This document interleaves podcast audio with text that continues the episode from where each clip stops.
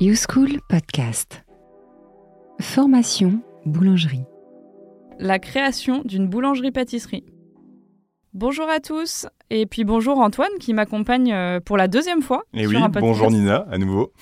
Alors dans ce podcast, on va essayer d'apporter euh, à nos élèves un éclairage sur la création d'une entreprise euh, boulangerie-pâtisserie.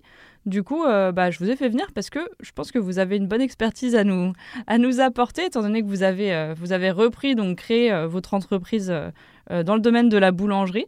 Alors du coup, Antoine, est-ce que vous pouvez nous dire un petit peu par où est-ce qu'il faut commencer pour euh, créer une entreprise dans le domaine de la boulangerie-pâtisserie?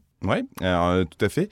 Donc euh, déjà pour le premier conseil que je pourrais donner, c'est de se faire euh, accompagner, euh, parce que là, on va faire un podcast sur la création d'entreprise, mais ça demande des heures et des heures de travail et on peut pas tout connaître. Euh, moi, j'ai eu la chance, par exemple, quand on en avait parlé dans le, dans le précédent podcast, d'avoir l'aide d'un meunier et de l'ancien tenant de la boulangerie que j'avais reprise. Mais déjà, sinon, les premiers éléments à prendre en compte, ça va être les caractéristiques de la clientèle. Il faut en faire une analyse, euh, savoir quel type de clientèle est susceptible de fréquenter la boulangerie. Est-ce que c'est une clientèle de quartier? Est-ce qu'il y a des personnes qui travaillent à proximité? Est-ce qu'il y a des touristes? Il faut vraiment déterminer aussi les horaires de pointe les produits les plus demandés, la fréquence d'achat et euh, le ticket moyen, pour euh, pouvoir adapter son offre à ça. Il faut aussi regarder un petit peu ce qu'on a comme concurrence à côté, parce qu'il y en a en boulangerie. Donc, qui est implé- implémenté à proximité euh, S'interroger sur les, types de pain qu'elles proposent, euh, si elles font des pâtisseries, des sandwichs, et si les clients euh, aussi sont satisfaits de l'offre qui est actuellement, parce que c'est pas toujours le cas. Et du coup, pendant votre analyse de marché, il faut aussi regarder les tendances du secteur. Donc, comment évoluent les habitudes de- des consommateurs, les tendances est-elles aux boulangeries indépendantes ou aux franchises, les grandes surfaces sont-elles un danger pour les boulangeries artisanales et tout ce qui peut se faire de nouveau dans le secteur de manière générale. Donc là, on était sur l'étude de marché, et après, du coup, que faut-il faire? Et mais du coup, euh, si vous voulez ouvrir une boulangerie, il vous faut bien sûr euh, un local. Et le trouver, c'est pas toujours évident. Euh, ce qui est très important surtout, c'est le choix de l'emplacement, hein, parce qu'il va vraiment déterminer l'affluence ou non dans la boutique. Et ça va avoir un impact considérable sur le chiffre d'affaires. Et du coup, comment on choisit un bon emplacement?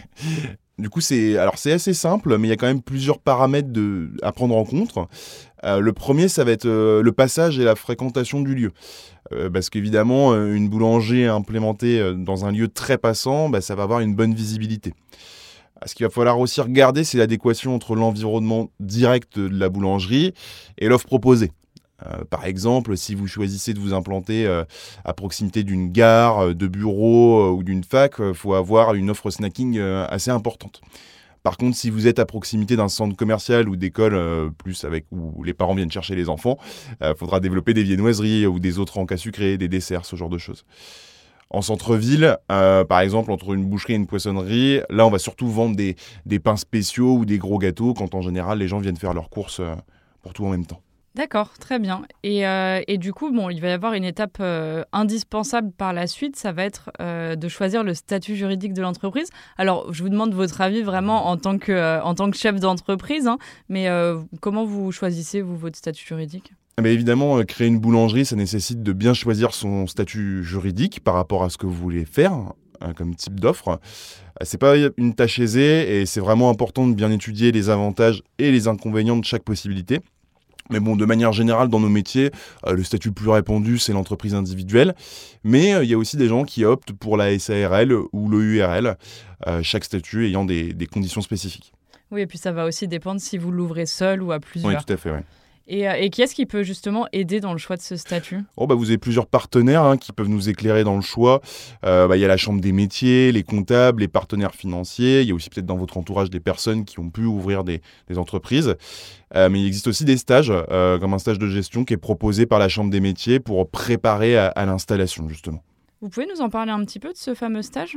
Alors ouais, c'est un stage qui a une durée d'environ euh, 30 heures. Euh, il est assez important euh, parce qu'il permet vraiment d'avoir les informations sur les différents statuts, mais aussi les cotisations sociales, hein, le régime fiscal, la gestion d'entreprise et plein d'autres sujets.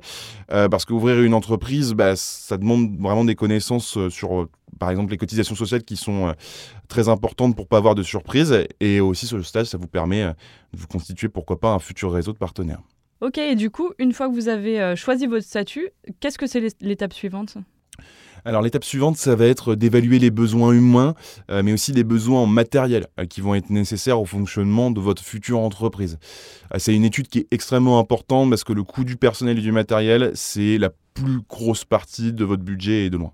Et au niveau du, du, matériel nécessaire quand vous ouvrez une boulangerie, alors, enfin, je vous demande pas la liste complète hein, parce que euh, on, en, on, en, aurait pour des heures, mais vraiment l'indispensable euh, de départ. Alors on a deux choses. Euh, la première, c'est évidemment le laboratoire, euh, où on va obligatoirement avoir un réfrigérateur professionnel, une chambre froide, euh, une chambre de fermentation, un four professionnel spécialisé pour la boulangerie, un batteur mélangeur, un pétrin, une échelle pâtissière, un laminoir, une trancheuse à pain. Voilà, ça c'est vraiment la base, mais il faut s'équiper comme il faut. Dans la boutique, après, euh, il faudra prévoir l'aménagement des vitrines, euh, les rangements pour le pain, les présentoirs, la caisse et tout ce que vous voulez mettre en place pour euh, présenter au mieux votre offre. Et du coup, euh, au niveau du financement, après, comment ça se passe mmh. Alors, une fois toutes ces étapes euh, effectuées, c'est pas fini encore. Euh, il faut faire un dossier communément appelé business plan. je pense qu'il y en a beaucoup qui auront déjà entendu ce terme, qui va reprendre toutes les caractéristiques du projet et qui détaille les données chiffrées. Euh, ce dossier, c'est vraiment le support pour aller solliciter des financements euh, qui vont être indispensables à la création de votre boulangerie. Et c'est quoi les financements possibles? Eh bien, pour euh, une boulangerie, ça va nécessiter un investissement assez conséquent, entre 250 000 et 500 000 euros par exemple, avec bien souvent un apport qui est demandé de 30% oui, et puis on sait bien qu'aujourd'hui, même les prêts peuvent demander des apports encore plus conséquents. Ouais. Donc il faut bien se renseigner. Et du coup, qui est-ce qui peut euh, donner ces financements? Alors évidemment, il y a les banques euh, qui sont euh, les premiers partenaires à solliciter, mais il existe d'autres moyens comme par exemple des crédits auprès de vos principaux fournisseurs. Les meuniers proposent souvent des crédits à taux faibles, voire nuls, mais en contrepartie, le boulanger s'engage, lui, à être fidèle toute la durée du crédit à, ce fournisseur. Et il existe des aides un peu pour les boulangeries? Alors oui, l'État offre des aides non négligeables lorsque l'on crée ou lorsqu'on reprend un commerce. On trouve par exemple l'ACRE euh, qui permet d'obtenir des exonérations de charges sociales totales ou partielles pendant la première année d'activité. Et on peut également obtenir euh, des aides à l'embauche ou encore des prêts d'honneur qui aident vraiment, surtout quand on démarre son activité. Donc du coup, on a vu euh, là les possibilités de crédit auprès de banques, euh, des meuniers. Et est-ce qu'il y en a d'autres? Alors oui, euh, on a aussi d'autres financeurs potentiels. Il y a par exemple des associations comme l'ADIE qui financent des projets jusqu'à 10 000 euros, ou encore des financements spécifiques, femmes entrepreneurs, boulangerie, pâtisserie bio. Une fois le projet monté et financé, eh il n'y a plus qu'à ouvrir votre boulangerie. Et puis, il y a une dernière étape importante quand même, c'est la communication. Alors oui, on a tendance à l'oublier, mais euh, une ouverture réussie est le résultat d'une bonne communication par des moyens et des supports divers. Euh, des diffusions dans les journaux, distribution de flyers dans les boîtes aux lettres, participation à des événements locaux, euh, fidélisation des clients par carte et aussi, pas oublier, les réseaux sociaux qui maintenant font, font de plus en plus parler d'eux et qui sont un peu indispensables. Eh ben, merci beaucoup Antoine pour toutes ces précisions. Euh, bah, J'espère que ça aura apporté pas mal de réponses euh, aux différentes interrogations dont ont pu nous faire part nos diplômés. Et puis euh, bah, j'espère que ce podcast vous a plu. Et puis bah, Antoine, j'espère qu'on vous retrouvera pour un prochain podcast. Avec plaisir. Je vous dis à très bientôt sur la plateforme. Vous venez d'écouter un podcast YouSchool. Retrouvez tous les podcasts sur la plateforme YouSchool.